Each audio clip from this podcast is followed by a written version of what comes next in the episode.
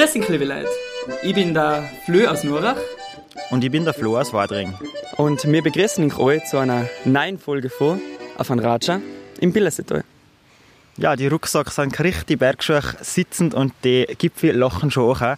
Wir möchten uns heute wieder gefreut ins Narisch, dass ihr eingeschaltet habt. Heute machen wir eine ganz eine andere Art von Podcast-Folge.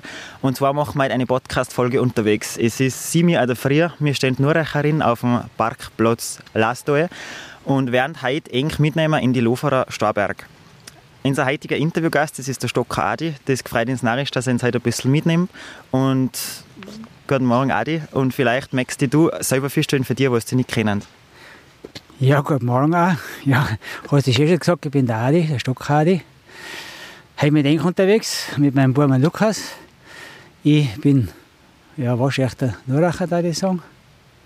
Und bin im 63. Lebensjahr. Ein bisschen an Erfahrung gesammelt inzwischen. Lebe äh, schon lange äh, in Nurach und in St. Johann. Ja. Ja, äh, Adi, wir haben uns wen gesucht, der, wie du schon sagst, viel Erfahrung hat in der Luftfahrtstabe. Ich glaube, es gibt wenig Leute, die so viel Erfahrung haben. Jetzt erklär bitte unsere Zuhörerinnen und Zuhörer kurz, was wir jetzt eigentlich heute vorhaben, weil wir haben ja keine ganz normale Bergtour, sondern wir haben ein gewisses Ziel heute. Ja, hat sich so ergeben. Ja, wir, haben, wir haben ja gehangen miteinander. Was da machen? Ich gesagt, ja, es trifft sich jetzt gut. Äh, ich habe einen mordschweren Kristall im Rucksack. Der Lukas hat sein Kreizel, was er dazu gebaut hat. Und das Kreizel darf man gerne einen nackerten Hund aufstellen. Und da gehen wir jetzt hin. Da werden wir drei Stunden unterwegs sein, schätze ich. Und dann schauen wir weiter.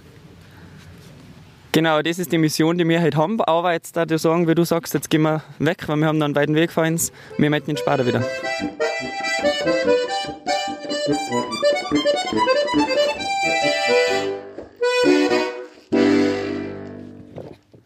So, Adelan. Puh, jetzt haben wir schon hübsch schnaufen können. Jetzt sind wir ungefähr zwei Stunden gegangen. Adi, wo, wo sind wir denn jetzt schon?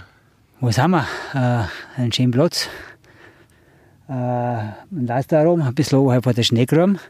Das ist, wo wir jetzt genau sind, wo wir sitzen, ist die Ulricher Gruppe, die Nuracher Gruppe, sagen wir dazu. Sieht man schön auf, auf dem Bischof und ja, einen Gipfel sieht man nicht bei uns, der ist da hinten oben. Mhm. Aber wir haben ihn schon gesehen. Das habt ihr schon gesehen. Eine gute Stunde dann sind wir oben auf dem Gipfel. Wie wir aufgeschaut haben, bei Richtung Nacker der Hund, da sind zwei so Mandeln, so Zapfen. Was hast du gesagt, ist das? Ja, in der Scharten zwischen äh, Mitterhorn und Nacker den Hund äh, gibt es zwei so Felsfiguren, die äh, werden, also, also steht also in der Karten drin und da werden von den Einheimischen äh, der Heinrich und der Löwe genannt. Also Daniel in der Löwengrube. Wenn du jetzt von Norden von der Nordseite her reinschaust, dann schaut das genau aus wie ein, ein, König, der da sitzt und, und ein Löwe, der vor ihm sitzt. Ja, cool, Adi. Du, dass wir jetzt da aufgekommen sind, äh, ist die Arbeit, was Leute vor uns schon lange mal getätigt haben. Also, dass wir jetzt da so leicht aufgehen, haben wir deren Leute zu verdanken, die sich schon früh für den Alpinismus interessiert haben. Du weißt wahrscheinlich da Bescheid, wie hat das Ganze angefangen? Was waren das für Leute, die da erstmals da die Gipfel bestiegen haben und wie hat sich das dann weiterentwickelt? Ja, das ist, äh, also reden wir mal von den Lofer und Lehrganger Starnberg oder vor allem vom Lofer Starnberg. Äh, das ist inzwischen, also 1840,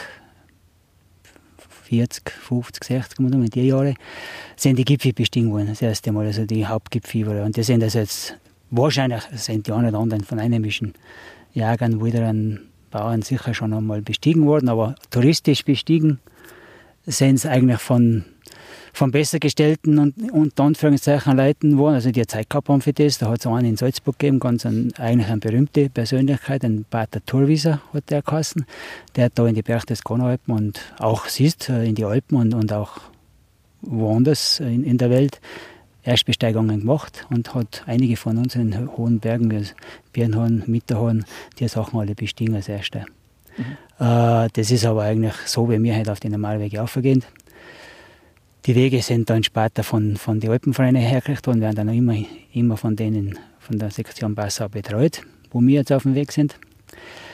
Bei den Klettererschließungen schaut es anders aus. Da gibt es äh, viele Geschichten. Ich weiß nicht, was da gerne hören willst. Ja, ich glaube, du bist da einer, du bist da federführend mittlerweile unterwegs. Wie kommt man jetzt vielleicht zu so einer neuen Tour? Sagt man einfach, stellt man sich da vor eine Wand und, und schaut sich das so und sagt, wie kommt man da am besten auf? Oder wie kann man sich das vorstellen, jetzt, als wäre was jetzt da nicht unbedingt kletteraffin ist? Ja, da gibt es äh, klarerweise, wenn ich jetzt in anderen Gegenden der Welt gibt es Riesenwände, die man natürlich frontal sieht und da sieht man sofort Linien und sagt, da möchte ich aufklettern. In die Starberg, die sind etwas versteckt hinterm Kaiser und also zwischen Kaiser und Watzmann äh, hat der Loferer Starberg hat keine offensichtlich großen Wände. Also da muss man sich eigentlich erarbeiten. Das heißt, man geht dahin, dorthin, kreut da auf, kreut da rein und man sieht halt dann die Möglichkeiten, die es gibt. Das wächst so mit den Jahren. Gell? Und dann sieht man halt irgendwo, wenn ich jetzt da aufschaue, ja klar, da gibt es immer noch Möglichkeiten, wo ich aufklettern könnte, wo, wo noch niemand aufgeklettert ist. Also es gibt noch Möglichkeiten, viele, aber die muss man in Lofra-Schnauberg finden. Ist nicht so einfach da. Ja, Adi, du hast da sogar ein Buch geschrieben über die Loferer und Leoganger Starberg. Wie bist du denn zu dem gekommen, dass du gesagt hast, du schreibst jetzt ein Buch und schreibst da alles nieder? Ist auch eine lange Geschichte. Äh, mein Großonkel, der Mitterer Richard, Häuserseiten verwandt, Häuserbauer nicht, nicht jetzt Burgstaller, sondern früher Mitterer, der war Bergführer, Waldaufseher, der hat den Starnberg gut kennt und der hat damals vom Roter Verlag eigentlich den Auftrag gekriegt, einen Führer zu schreiben, einen Alpenvereinsführer über das Gebiet, also einen Teil von Lofra Lehrganger, den Lofra Teil hätte er übernehmen sollen. Und ich habe da gerade angefangen, äh, ein bisschen klettern im, im, im Starberg und er hat mich nachher eigentlich gefragt, ob nicht ich das tun konnte, weil ich kann besser zeichnen und besser schreiben, wer hat er gemacht. und da bin ich eigentlich, das ist jetzt, äh, ja, was ist das, her, 35 Jahre oder was, äh, bin ich eigentlich dazugekommen. Habe eigentlich dann angefangen, systematisch die ganzen Wege abzugehen und die ganzen Routen zu suchen und auch nachzuklettern. Na, mag man eigentlich sagen, dass da einen Starberg keinen Platz und Kammerin gibt, was du nicht kennst, oder? Wenig. wie gesagt, wenig Platz, was ich nicht kenne. Winter wie Sommer. Aber immer, immer noch so viel, dass, dass ich aufgehen kann und sagen kann, da bin ich noch nie gewesen. Wir reden jetzt aber für die Loferer und für die Leoganger Starberg, sind jetzt aber von Nuracher Seite vergangen. Das ist ja auch eine Nurach-Folge. Warum heißen denn die Loferer Starberg und nicht Nuracher Starberg? Naja, ich, ich stelle mir mal das vor, das ist eine gute Frage. Das habe ich mir selber eigentlich noch nie gestellt. Aber wenn man äh, zur damaligen Zeit ist, sind die Berge eigentlich bestiegen worden von Münchner Kletterern und Bergsteigern. Also nordseitig von uns. Und wenn die da reingefahren sind, sind sie zuerst nach Nova gekommen und nicht nach St. Ulrich. Oder nachher. Ja. Ah, das heißt, das richtet sich sozusagen nach der Seite, wo die Erstbesteigungen gemacht worden sind, wahrscheinlich. Höchstwahrscheinlich würde ich mal sagen, dass es, wenn man da reingeschaut hat in den Alpen, haben wir die, die Starnberg gesehen und da innen ist Lofer, wo wir hinkommen und deswegen heißt das die Lofer Starnberg. So erkläre ich mir das. Meine, die, die Luferer Starberg sind ja ein Grenzberg eigentlich, gell? da verläuft ja direkt die Grenze zwischen Tirol und Salzburg. Wir sind aber jetzt noch auf die Seite, oder? Wir sind noch komplett auf die Seite. Die Grenze ist, äh, äh, geht da oben um jetzt, wo wir kommen auch schon hin zur Grenze, aufs Joch auf, Werger am Joch, und geht dann da hinten über das Traunspitz-Lobby nach vor der Kaiser. Das heißt aber, wenn wir heute auf den nockerten Hund gehen, der Gipfel ist auch noch die Seite, oder? Das ist schon äh, ein Grenzberg weil die Grenze geht aufs, aufs Mittelhorn auf und dann über den Grad hoch, Hund und da oben. Ja, wir haben jetzt beim Aufgehen eh schon ein bisschen gehangen. Stichwort Tourismus. Also du hast schon gesagt, die Loferer Starberg und Leonganger Starberg liegen eigentlich zwischen Kasa und, und Watzmann. Ähm, trotzdem, wenn man jetzt in so Radio hört, Fernsehen schaut, die letzten Tage wird immer wieder von vermehrt Alpinumfällen berichtet. Das heißt, es gehen immer mehr Leute eigentlich, die weniger Erfahrung haben, auf die Berg. Was sagst du da dazu? Wie siehst du die Entwicklung? Ja, also, da, wenn ich da gesellschaftskritisch sein darf und darfst. Bin ich halt mit jungen Leuten unterwegs mit drei. äh, Hut ab vor der Jugend, aber man muss natürlich schon eins sagen, äh, es ist die einzige Zeit ist schon so, dass man eigentlich aufwächst, äh, aufwächst, dass man glaubt, man kann auf Knopfdruck alles haben. Es ist ja auch so. Gell? Äh, wenn ich heimgehe, äh, auf Knopfdruck, dann habe ich ein warmes Wasser, ich habe eine Dusche, ich kann mal was kochen, ich habe es warm. äh, es geht alles auf Knopfdruck. Und so passiert es aber auch heutzutage in, in, ja, in, in jeder Tätigkeit. Wenn halt jemand sagt, er möchte Skifahren gehen, dann meint er, er kann auf Knopfdruck Skifahren gehen. Wir bieten es ihm so, bei uns, speziell in Tirol, wir bieten ihm eine Woche Skikurs und dann kann er Skifahren. Nein, das kann er nicht. Skifahren kann man eigentlich nur, wenn man es jahrelang tut und wenn sich das erarbeitet. Und das ist wahrscheinlich auch der Grund, warum so viele Leute irgendwo sind, wo sie nicht sein sollten eigentlich. Ja, und du bist bei der Bergrettung auch, glaube ich, gell? Ja. Ähm, wie, wie sieht man das aus Bergrettungssicht, wenn man nachher äh, so oft ausrücken muss und irgendwo für die Leute, die schlecht ausgerüstet sind, jetzt vom Berg bergen muss, wo sie eigentlich nie aufgehen hätten sollen? Ja, ganz pragmatisch. Äh, ich, ich bin Bergretter jetzt nicht aus dem Grund, weil ich irgendjemanden, der vom Norden Nordnorder unbedingt das Leben retten will, sondern ich bin Bergretter, weil ich selber am Berg gehe und weil ich wahrscheinlich vielleicht einmal jemanden brauche und, und, oder ich, ich jemanden brauche oder ich jemandem helfen kann. Und da bildet man sich halt aus, weil man das mit den Jahren natürlich äh, sich aneignet. Ich, ich würde sagen, ja, als Bergretter muss man halt auch so weit sein, dass, wenn es gefährlich wird, ich halt nicht gehe. Ich gehe jetzt nicht am Berg, um jemanden zu retten und, und, äh, und riskiere mein eigenes Leben. Das tut man nicht, außer es ist, es ist ganz wer enger, wenn es jetzt meine Kinder um meine Kinder geht oder sowas, natürlich, da gehst du überall hin und tust alles. Okay. Also Lukas, du hast noch mal Glück gehabt.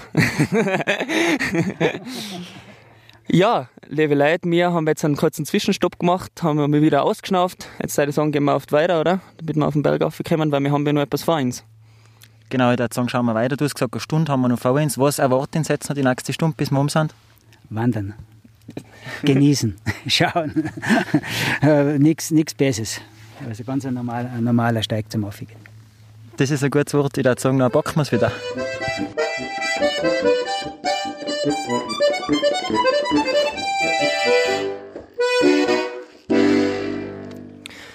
Ja, wir sind jetzt ungefähr wieder 20 Minuten gegangen und haben jetzt gedacht, wir stehen jetzt da bei so einem Wahnsinnsloch. Da haben wir jetzt gesagt, müssen wir echt noch kurz drüber reden. Adi, was ist jetzt das für ein Loch? Was ist das für ein Loch? Also in, solche Löcher gibt es in der Starnberg genügend. Die heißt Matolinen. Das heißt, äh, damals, wie das entstanden ist, sind da im Kalk drin eigentlich äh, weiche Ablagerungen gewesen und Wasser ist ja säurehaltig in dem Sinne und das wascht das über die Jahrmillionen aus und dann entstehen so eine Löcher. Und der ganze Starnberg ist eigentlich ein, wie ein Schwamm, wenn es da regnet, fließt da das Wasser rein.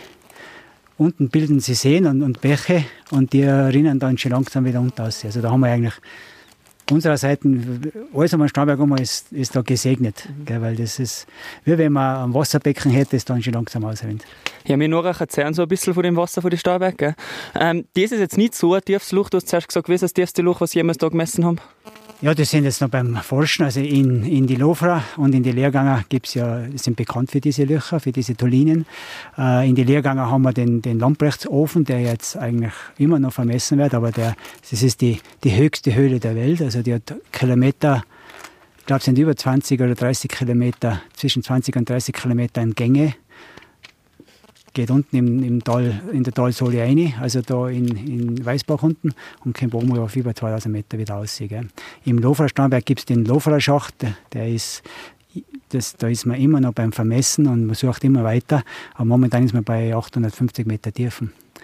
Und ich weiß von 12 bis 13 solche, solche tiefen Höhlen, die da eigentlich jährlich von, von der Frankfurter Höhlengruppe also wöchentlich, also jetzt Jahr bis zwei Wochen, die sind die da, mhm. gehen da rein und vermessen das genauestens. Kann auf ihrer Webseite auch die Höhlen dreidimensional anschauen, die sind big fein vermessen und wirklich interessant.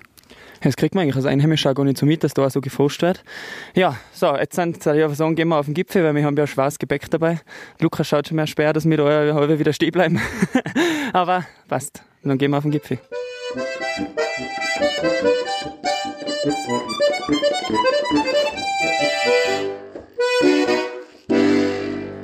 So, Delein, jetzt sind wir herum da auf dem nackerten Hund. Jetzt, hu, hübscher Schnaufen können wir hübsch aufgejagt, kostet Aber jetzt sind wir herum mit unserem Wackelwerk. Vielleicht, äh, Adi, nackerter Hund, warum heißt jetzt der Gipfel nackerter Hund?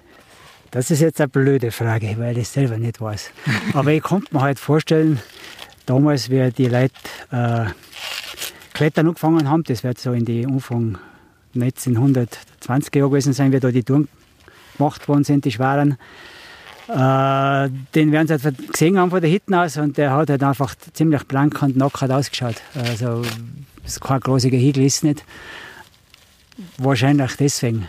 Also hat nichts mit einem Hund zu tun, sondern Sprichwort sagt ja, so ein nackerter Hund so ein Nacker da, wenn es ein bisschen schwerer wird. Konnte mir halt vorstellen. Jetzt haben wir da ein Aufgebot an Zeug mit. Was, was haben wir denn da jetzt überhaupt zuerst mit aufgenommen? Wie viele Kilo haben wir denn da jetzt mit aufgetragen? Äh, Lukas, hilf mir, wie viel Kilo? wie viel Kilo kann ich jetzt nicht sagen, aber es ist jetzt eigentlich nicht wirklich viel. Gell? Ich glaube, alles zusammen vielleicht 20, 20, 25 Kilo, was wir jetzt aufteilt haben. Viel mehr haben wir nicht. Aber das Kreuzel, das kleine, haben wir halt aufteilt in drei Teile. Und ich habe den Kristall mit und das ganze Werkzeug, was man hier braucht. Äh, die Vorrichtung haben wir, haben wir schon vorher gemacht, das Lochboard, wo man es jetzt montiert. Also es ist jetzt nicht wirklich viel zum Tragen gewesen, weil das Kreuz ist nicht, ist auch groß. Es muss nicht groß sein. Es geht nicht immer um die Größe, sondern es geht einfach darum, um ein Zeichen. Du hast auch gerade gesagt, du bist an, äh, Donnerstag herumgegangen, hast du das Loch gebaut, äh, wo das Kreuz jetzt aufgestellt wird und du hast das Loch dabei zugemacht, damit da kein Dreck und nichts kommt. Verzeihst du uns vielleicht, wie du das zugemacht hast? ja, ich habe als Jausen habe ich zwei, zwei Karotten mitgehabt und dann habe ich ein bisschen überlegt, wie mache ich jetzt das Loch zu. Zuerst steckt man die Stopfer Papier ein oder sonst was, aber wenn es das aufwacht, ist auch nicht gut. Und dann habe ich halt die halbe Karotten gegessen und die halbe hat genau reingepasst in das Loch. Und somit war es zu. Vielleicht kurz noch, ähm, auf wie viele Höhenmeter, auf wie viele Höhenmeter Seehöhe sind wir jetzt da? Wir sind jetzt genau auf 3000, äh, also 2372 Meter. Äh, ein halber Meter auf oder an. Ich weiß jetzt nicht welcher, ich glaube, dass der Westgipfel drüben um einen halben Meter oder einen Meter höher ist und der wird halt auch sowas sein. Ziemlich genau. Genau, wir sind jetzt auf dem Ostgipfel. Der Westgipfel hat schon Kreuz. Und dass jetzt der Ostgipfel auch ein Kreuz kriegt, um das schauen wir jetzt und wir melden den Schwader wieder.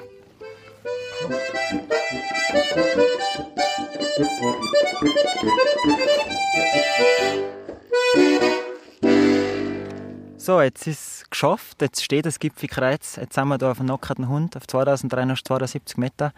Und es ist echt ein einmaliges Gipfelkreuz mit einem Kristall oben im Kreuz drin, der, also der Sonnenkarte so glänzt. Ich weiß nicht, ich glaube, sicher als verschönsten Kreuz jetzt da, äh, die ganzen Stauberg, hat es auf nackten Hund, auf nackten Hund zuerst noch nie ein Gipfelkreuz gegeben, oder? Also ein Gipfelkreuz in dem Sinne nicht. Es gibt ein, ein sichtbares Zeichen auf den einen Gipfel drüben, da ist ein Holzstecken aufgestellt, der in einen Stormann eingestellt worden ist. Sonst hat es da noch nie was gegeben. Ne? weil du gesagt hast, das ist jetzt mit dem Kreuz einfach den Gipfel ein bisschen beleben wollt. Ist der ein bisschen vernachlässigt worden, oder? Ja, der ist, weil er halt neben einem Mittown steht, ein bisschen ein unscheinbarer, felsiger Zapfen. Und äh, seit der Klettersteig durch die Nordseiten von Nackten Hund durch aufs Mitterhorn gemacht worden ist, hat man den Gipfel eigentlich meistens auslassen oder die Leute sind dann immer aufgegangen. Und ich glaube aber, dass es einfach der schöne Weg ist, von, speziell von der Hitten unten, von der Schmitzer Bierhof Hitten weg, äh, wunderschön zum Aufgehen und äh, ein Punkt, den man so eine Nachmittagstour für einen von der Hitten aus schön machen kann. Ja, eigentlich wollten ein bisschen wiederbeleben, den Gipfel. Ja, und wir haben es jetzt eh schon gemerkt, also wie wir da aufgekommen sind, waren wir gleich mal nicht mehr allein, also sind gleich Leute hinten nachgegangen, weil auch jetzt Markierungen auf sind da. Jetzt sind, äh, interessiert uns noch, wer stellt eigentlich so ein Kreuz normal auf? Kann da jeder normale, normalsterbliche Bürger sagen, ich schleppe jetzt ein Kreuz auf den Berg und es auf? Oder habt ihr es irgendwo aufrufen müssen? Oder wie, wie läuft das? Normalerweise sollte man ansuchen. Äh, das, ist, äh, das gehört jemandem, das Gebiet darum. Das gehört wahrscheinlich da der Bundesforst, da drüben ist die Seilforste, äh, ist der Eigentümer natürlich und den müsste man fragen, wie man sowas tut. Gell? Aber das heißt, normal ähm, fragt man da an und nachher kriegt man da eine Genehmigung und dann stellt man das Kreuz einfach so auf. Genau so ist es. Und ähm, kurz nicht wie, zu dem Kreuz, wie das entstanden ist, wann ist da erstmal die Überlegung da gewesen, dass man da was auftut und wie ist dann die Idee zu eben dem Kreuz gekommen? Die Idee äh, ist gekommen, es gibt da nordseitig ein paar Klettertouren auf. Wir haben da vor zwei Jahren also eine neue Klettertour aufgemacht und wir gehen im Winter öfter den Gipfel auf und äh, er wird auch von ein paar Einheimischen auch immer wieder gegangen, der Gipfel, und es ist halt nichts heroben. Und äh, da war halt einmal die Idee, da stellen, stellen wir mal was auf, und zwar privat, also nicht mit irgendwelchen Vereinen oder sonst was, sondern privat. Und indem, dass ich einen Sohn habe, einen Lukas, der sich mit Metallarbeiten gut auskennt, der Schlosser ist und das äh, perfekt macht, wie man sieht. Wenn man denkt, man kann was äh, kombinieren mit Kristall, wo ich was getan habe, weil ich echt Produktdesigner bei Swarovski bin, möchte da mal was miteinander mal machen. Und das war eigentlich, das war der, äh, ausschlaggebende Wort, dass ich mit Lukas was machen wollte. Ja, das Ergebnis kann sich sehen lassen, glaube ich. Also ist echt nur zum Empfehlen, das Kreuz. Also jeder, der es mal sehen möchte, unbedingt auf in die Lofra Starberg. Ja, man sieht immer von da viele Gipfelkreuze um und um, unter anderem mal sehr markante und auch neue Gipfelkreuze am Mitterhorn. Wie ist es jetzt überhaupt entstanden, dass man Gipfelkreuze auf einen, auf einen Gipfel stellt? Also wie hat sie, warum denkt man sich, jetzt stehe ich da Kreuz auf oder wie hat sich das geschichtlich entwickelt?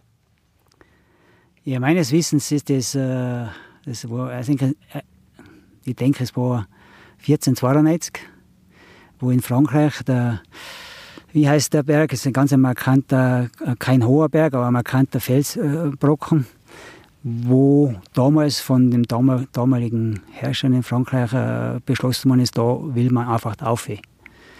Und da hat man klettern müssen, man hat Leute dann aufgebaut und ist dann aufgestiegen und hat, hat damals auch einen, äh, zum, für einen Segen einen, einen Priester mitgehabt. Und der hat damals da oben ein Kreuz aufgestellt, 1492. Und seitdem ist es eigentlich üblich, dass in den Gipfeln, wenn man mal einen größeren Gipfel hat, dass man da irgendein Zeichen setzt. Und wie es halt bei uns ist, vor allem in, im Westen Europas, ist es halt ein christliches Zeichen. Und was hat man vorher, du, bevor man die, die Gipfelkreuze auf die Gipfel gestellt hat, du hast vorher mal was von Wehflaschen geredet. Was hat es damit auf sich? Ja, die, die, die Erstbesteiger von hohen Bergen sind ja keine Bergsteiger, so wie wir das halt sind, keine Touristen gewesen, sondern das waren ja eigentlich, äh, eigentlich waren es Forscher. Es waren äh, betuchte Leute, Adelige meistens, die die Zeit gehabt haben, sich äh, sommerlang im, im Gebirge zu, äh, sommerlang im Gebirge zu verbringen und haben da das aber auch im Dienste der Forschung gestellt. Und äh, als Proviant haben wir damals weniger Wasser mitgenommen, sondern meistens auch Wein. Und wenn man am Berg erst bestiegen hat, oder wenn man der Erste war da oben, dann hat man halt so Weinflaschen, die natürlich ausgeleert worden ist, hat man da hinterlassen und hat halt äh, äh ja, Flaschenpost hinterlassen, wer da oben, oben war als erstes. Das heißt, die ersten Gipfelbücher waren noch in Weinflaschen drin sozusagen. Ja, ich bin ja bei Ihnen am Podcast ein bisschen für die blöden Fragen zuständig, sage ich aber. Äh, ganz eine blöde Frage. So Kreuze werden aber nur da aufgestellt, wo das Christentum verbreitet ist. Also im, im Himalaya, auf dem Mount Everest steht kein Gipfelkreuz, oder? Da steht kein Gipfelkreuz in dem Sinn, aber es, es stehen Zeichen oben. Äh, es kann auch sein, dass gerade einmal ein Pickel ist, der von einem Erstbesteiger hinten bleibt, wo ein Wimpel drauf äh, äh, gebunden ist. Es kann auch Stecken sein, wo, irgendwas, äh, es gibt da einen Berg in, in, in die, Lufra, äh, in die Lehrganger Starberg, heißt Fahnenköpfel. Das heißt deswegen Fahnenköpfel, weil der Erstbesteiger, das war 1800 irgendwann, mal 70er Jahre, 1870, 1880, da aufgeklettert ist und dann sein Wanderstecken reingesteckt hat. Das ist aber Kletterei im dritten Schwierigkeitsgrad. Dann hat er seine Schneidstärke aufgebunden als, als Zeichen, dass er da oben war. Und, das, und seitdem heißt der Gipfel Fahnenkipfel, weil es ausgeschaut hat wie eine Fahne. Also es ist irgendein Zeichen. Bei uns sind es christliche Zeichen. In, in Himalaya, ich denke, da werden es die Gebetsfahnen sein, die teilweise hinten bleiben. Es gibt in den Westalpen sind sehr viele äh, Madonnen, die oben stehen. Auch wieder christliches Zeichen natürlich. Aber es ist schön, wenn, wenn gerade irgendwas oben ist. Wenn es, es irgendeine Stele oder sonst was ist, mir, es muss kein Kreuz sein. Das ist ein Zeichen am Gipfel, das ist das, was mir eigentlich gefällt. Das heißt, der Kreativität ist keine Grenzen gesetzt bei der Gestaltung von so einem Gipfel. Und ja, wie wir es jetzt eh auch schon gesehen haben, sobald was herumsteht auf dem Gipfel, hat man gleich ein Ziel vor sich und das zieht natürlich schon leid. Vor allem so ein schönes Gipfelkreuz, wie wir jetzt da am Nackerten Hund haben. Ja, jetzt ist es so, es gibt bei den Luferer Starberg so verschiedene Gipfel, so verschiedene Kreuze. Was für eine Gipfel sehe ich mir denn von da, wo wir jetzt hocken? Ja, wir hocken da an einem guten Platz. Gell. Wir sehen jetzt äh, Richtung Süden da die ganzen Geiselhörner, die drei Geiselhörner, westliches, äh, östliches und hinteres. Dann sehe ich mal einen Bischof, den markanten Turm da drüben. Also auf dem westlichen Geiselhörner steht ein Kreuz drauf, auf dem Bischof drüben ist ein Kreuz. Dann ist daneben der, der felsige Zapfen der, der Türme sind der, der Hafenlochpfeiler, sagen wir. Da steht auch ein kleines Kreuz oben. Und wenn man dann weitergeht zum Wehrgrabenjoch und dann äh, ansteigend auf ist das nächste das westliche Reifhorn. Da ist vor einigen Jahren ein Kreuz aufgestellt worden. Das ist ein wunderschöner Gipfel zum Gehen. Und dann kommen wir zum großen Reifhorn. Das ist noch kreuzlos. Und wenn du dann gerade nach vorne gehst, ist das Kreuzreifhorn Richtung Lofer und der Eiskogelasten. Das ist das, was man sieht. Hintaus sieht man dann auch noch die, die Ochsenhörner, einen Teil von die Ochsenhörner, Vorderhorn, mittleres Ochsenhorn.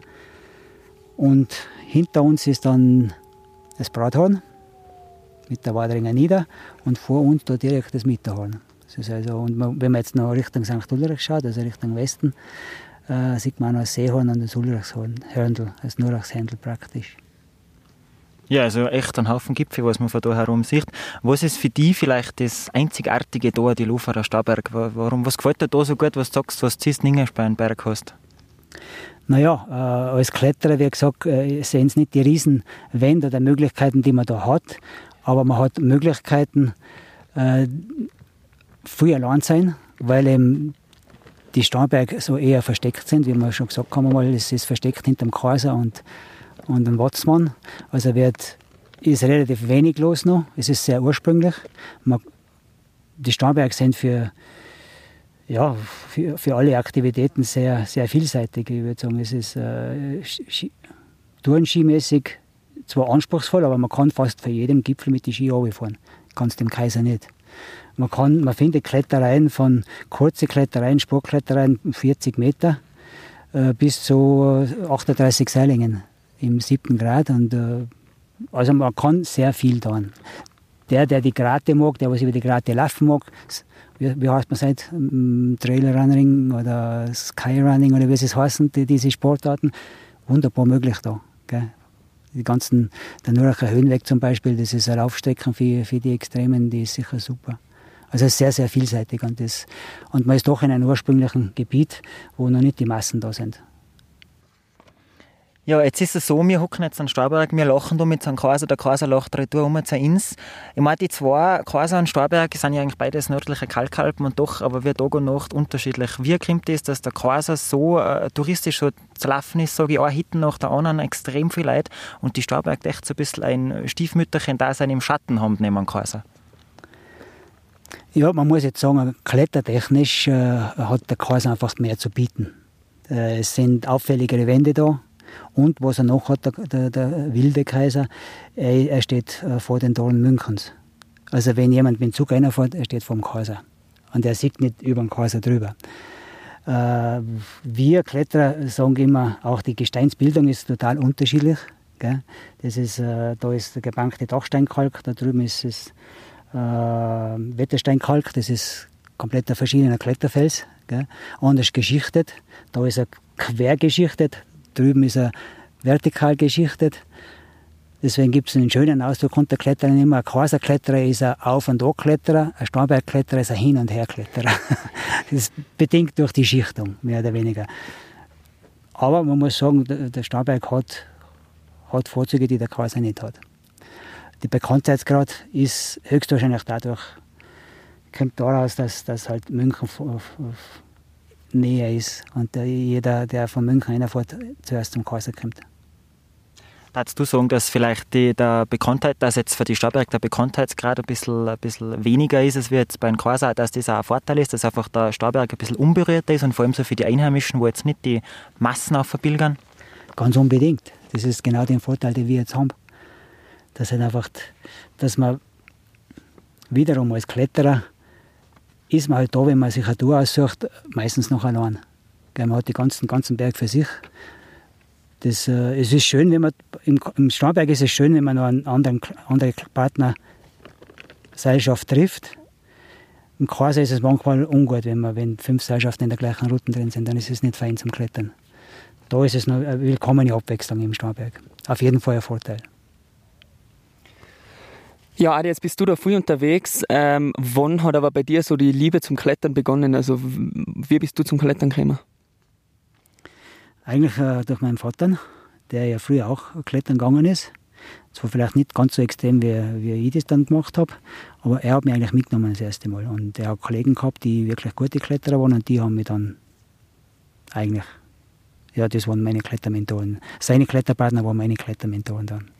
Ja, und bist seitdem sehr aktiv, nicht nur natürlich Loferer Leoganger Starberg, sondern auch kommst weit um und um. Was war jetzt so der, der höchste Gipfel, den du bestiegen hast?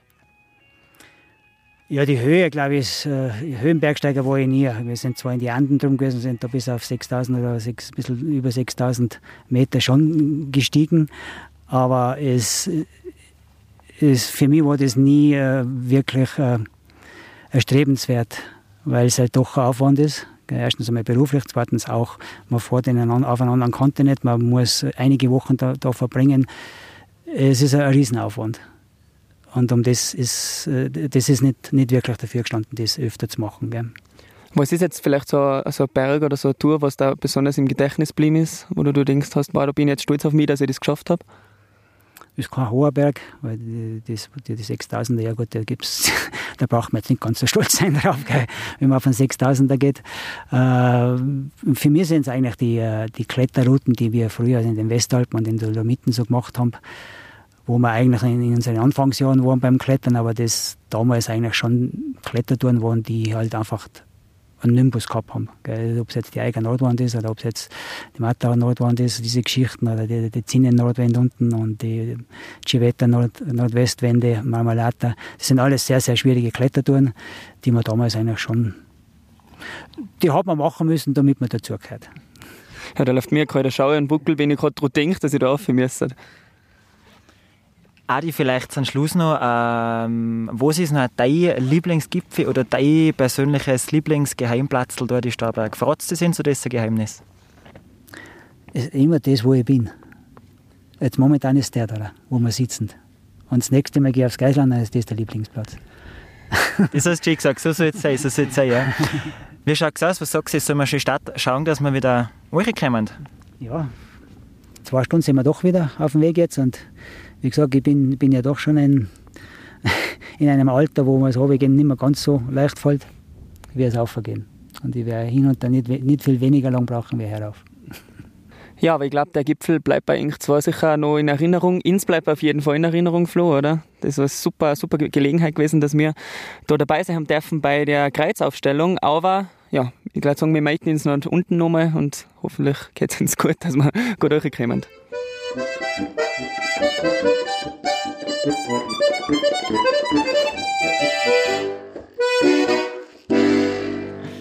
So, Leine, jetzt haben wir es wieder geschafft, liebe Leute. Jetzt sind wir wieder herunten. Beim Herogi da hat es jetzt gar einen Broden gehabt durch die Zetten der Hero. Aber vielleicht auch die, dein Resümee zu den heutigen Tag. Bist du zufrieden gewesen? Was, was sagst du? Ja, das ist eigentlich minutiös genau aufgegangen. Ich sage um halb drei, sowas sind wir wieder herunten. Und genau halb drei ist es jetzt gewesen. Also bestens. Kreisler schaut super aus. Also bin ganz, ganz begeistert selber. Schaut echt lässig aus. Ich freue mich, dass ich das mit Lukas machen kann, dass ihr dabei gewesen seid. Dankeschön fürs Tragenhelfen. Mhm. Das ist eben ordentlich geschleppt mir zwar. Nein, danke schön. Also mir hat es perfekt, mir super Tag. Ja, uns hat auch super Tag von unserer Seite. Nochmal vielen, vielen Dank, Adi und auch an die, Lukas, dass wir da heute mitgehen dürfen. Ich glaube, so ein Tag, den erlebst eigentlich kein zweites Mal. Also, dass wirklich bei so einer Ausstellung von so einem Gipfelkreuz dabei sein kannst, ist echt super. Und dank dem Mikrofon, was wir in der Hand haben, haben wir jetzt noch viele Leute mitgenommen auf unserem Weg auf und auch wieder auch. Jetzt hucken wir beim Bier, das haben wir uns, glaube ich, verdehrt. Prost, ja. Prost. Und ja, liebe Leute, das war's von unserer Seite auch für die Folge, für Folge Nummer 17 aus St. Ulrich. Und wir wünschen euch alles Gute, bleibt gesund und Pferding. Pferding. Pferding.